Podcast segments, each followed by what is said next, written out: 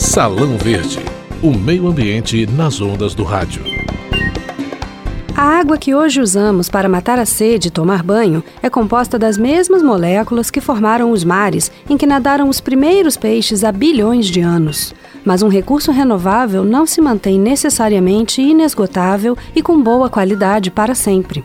Tudo depende do equilíbrio entre a renovação do recurso e o consumo. E hoje o mundo vive uma crise de abastecimento de água.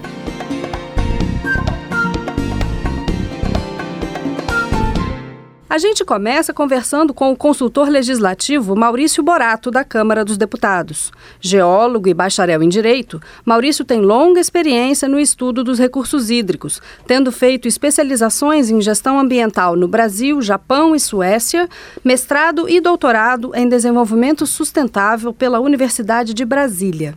Maurício Borato, obrigada por aceitar nosso convite. O prazer é meu. Maurício, a crise hídrica do Brasil é recente? Olha, a crise hídrica, na verdade, ela já existe há muito tempo, né? Só que ela estava restrita a outras regiões do Brasil, principalmente no semiárido. Dessa vez agora ela atingiu o centro econômico do país, por isso ela teve uma repercussão maior.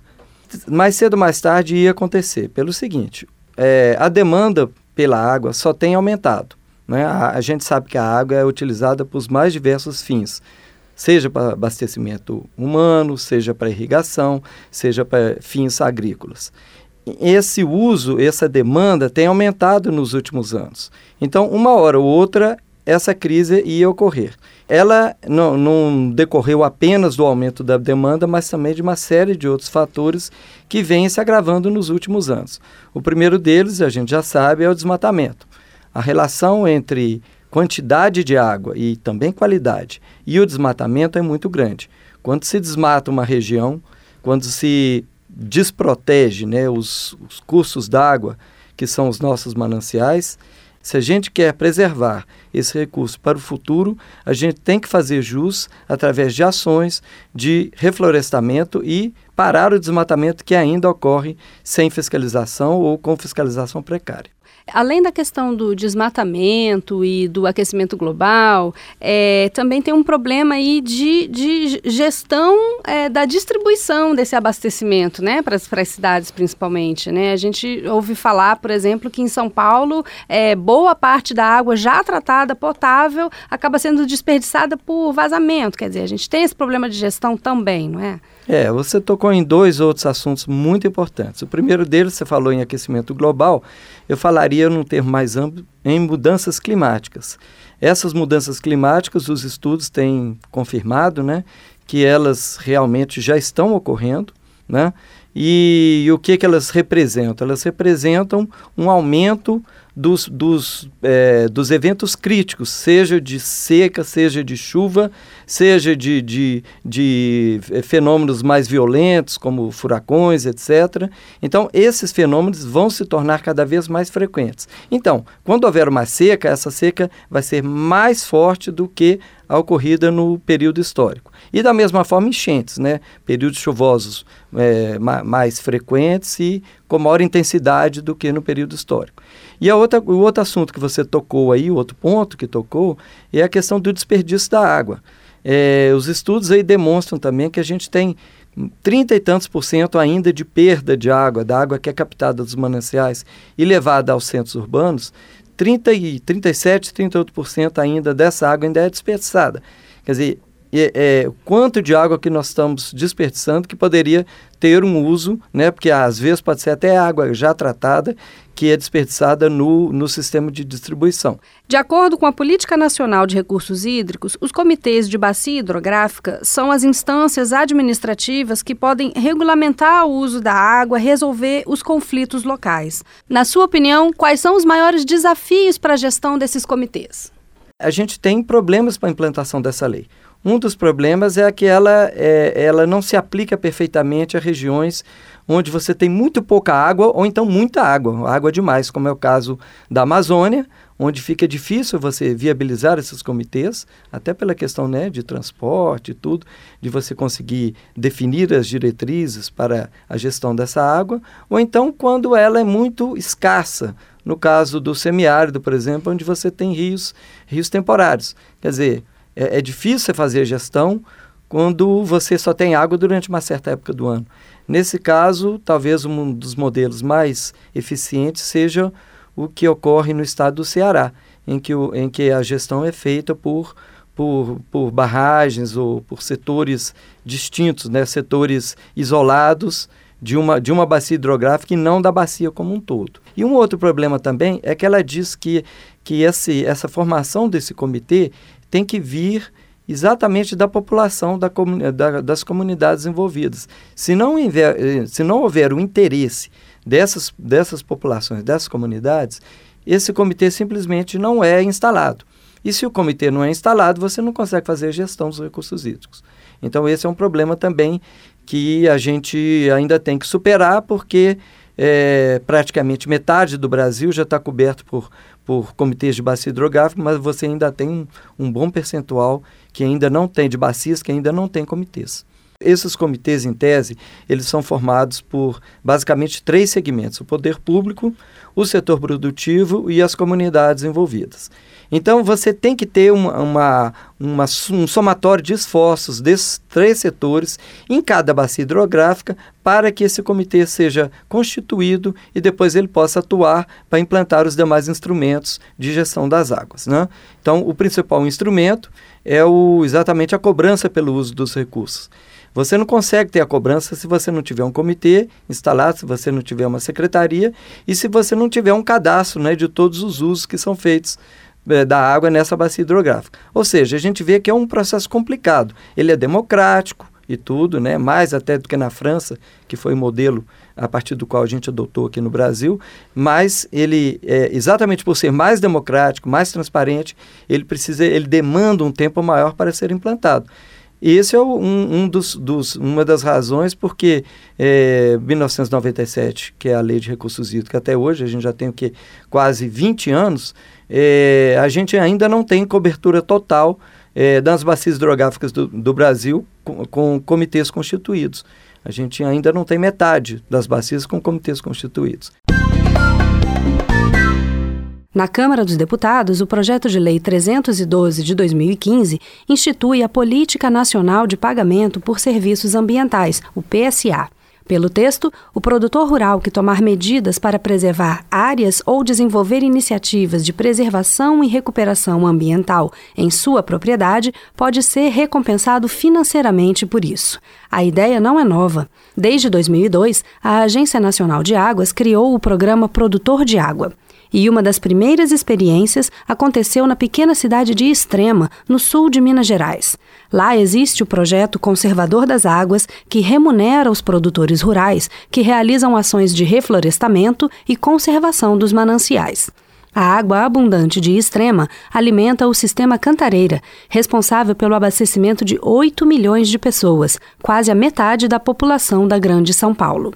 Há 10 anos, o gestor ambiental Paulo Henrique Pereira idealizou o projeto Conservador das Águas em Extrema. O projeto já recebeu diversos prêmios no Brasil e, no ano passado, teve o reconhecimento da ONU com o Prêmio Internacional de Dubai para Melhores Práticas para a Melhoria das Condições de Vida nos Assentos Humanos. Paulo Henrique, quando você começou o projeto Conservador de Águas, a ideia era uma novidade. Quais foram os desafios daquele momento inicial? Acho que o desafio foi sempre criar essa novidade, né? É difícil, acho que no Brasil, você desenvolver projetos pilotos. É, seria muito bom que a gente já pudesse ter um projeto já concebido, um projeto já testado, né? Nós acabamos sendo esse piloto de teste lá em Extremo e sofremos essa, é, esse impacto de poder fazer convencer o meio político e convencer os agricultores de uma coisa nova. Né? Então, acho que esse foi o grande desafio, o convencimento dos principais atores no processo. Em 2005, vocês conseguiram aprovar a primeira lei municipal no Brasil a regulamentar o pagamento por serviços ambientais relacionados com a água. Conta pra gente como foi a articulação política para aprovar essa lei. Exatamente, a gente fez o, esse trabalho do convencimento político e do convencimento com os produtores rurais. Acho que nós fizemos todo um trabalho antes, né? A lei foi criada em 2005, mas a partir de 2003 nós já começamos a mobilizar tanto a sociedade, né? a sociedade como um todo, a política e a sociedade produtiva, né? Dos agricultores, para criar esse ambiente que a gente pudesse é, implantar um programa como esse. Lá em Extrema, os recursos do projeto vêm de que fontes? Nós temos diversas fontes, nós temos né, parceria com a Agência Nacional de Águas, nós temos parceria com o Estado de Minas Gerais, através da, da Secretaria de Estado de Meio Ambiente, nós temos parcerias com diversas ONGs, né, é, que, que nos ajudam, nos apoiam, que tecnicamente também, com universidades, então a gente tem um, uma gama grande de parceiros que viabiliza o projeto. E nós temos também o compromisso do município de Extrema, que coloca recursos do seu orçamento para uma iniciativa pensando é, nos serviços ambientais como um, um, investimento que o município está fazendo, uma, medida, uma medida preventiva para evitar o, os problemas que nós já estamos enfrentando da, das mudanças climáticas é, é uma coisa nova lá em Extrema, né? Que vocês conseguiram, ao, ao longo de 20 anos, manter, quer dizer, 15 anos mais ou menos, vocês conseguiram manter a, a, o comprometimento de todos esses atores, inclusive os atores políticos, né? Porque mudou a gestão na prefeitura algumas vezes e mesmo assim o projeto continuou. Exatamente, acho que a gente demonstrou que era um projeto da sociedade de Extrema, não é, um, não é um, uma plataforma política, é um programa da sociedade. A sociedade incorporou esse projeto para ela e e, é isso que a gente defende, é dessa forma que a gente trata, com critérios técnicos, né, definindo áreas prioritárias para preservação dentro do município e classificando essas áreas através de critérios técnicos. É, o pagamento dos serviços ambientais né, dos, para esses produtores, a gente estava lendo que são cerca de 150 contratos né, com produtores rurais em extrema. Esse pagamento faz diferença para a qualidade de vida deles? Eles realmente se comprometem? É uma renda que, que é importante para eles? Muito, porque o que nós estamos demonstrando para os agricultores é que ele pode produzir leite, pode produzir carne, pode produzir cereais, alimentos, né? Mas também na propriedade deles, é, ele produz serviços ambientais com consumidos pela sociedade, né? Ele, a água sai da propriedade dele que é consumida na cidade, ele a propriedade dele, a floresta que ele tem sequestra o CO2 que interfere nas mudanças climáticas, ele dá suporte para a biodiversidade. Então, esses produtos e serviços ambientais gerados na propriedade dele também têm que ser valorados, né? E ele recebe por isso. E a ideia é que a sociedade de extrema remunere por esses serviços. Então, da mesma forma que o, que o leite da propriedade dele tem valor, a água que sai da propriedade dele tem valor. E muitos agricultores recebem mais de, pelos serviços ambientais do que do, do, da sua própria atividade agrícola. É, a Agência Nacional de Águas possui o programa Produtor de Água, e, mas ainda são poucos os projetos como o de Extrema. O que você sugere para aumentar essa atividade de conservação das águas através do pagamento de serviços ambientais? O, o, projeto Conservador das Águas foi inspirado no programa Produtor de Água da ANA. E o que eu sugiro é que os municípios é, criem condições locais para que ele implante, é, é, ele assimile essa, é, esse programa da ANA. Porque a, o projeto da ANA, que é um programa nacional, ele, ele tem esse escopo de dar suporte para os municípios ou para os estados, né? Então, mas o local, a, a ação local, a, o executor local que vai fazer a diferença. O projeto necessariamente vai ser implantado em um município né, no território de um município. Então, a, o município poder se articular e montar um bom sistema de governança local é isso que vai, dar, vai garantir o sucesso de um programa como esse. Ok, muito obrigada, Paulo Henrique Ferreira, gestor ambiental e secretário de Meio Ambiente de Extrema, em Minas Gerais. Muito obrigada por sua participação. Obrigado a vocês. Salão Verde, o meio ambiente nas ondas do rádio.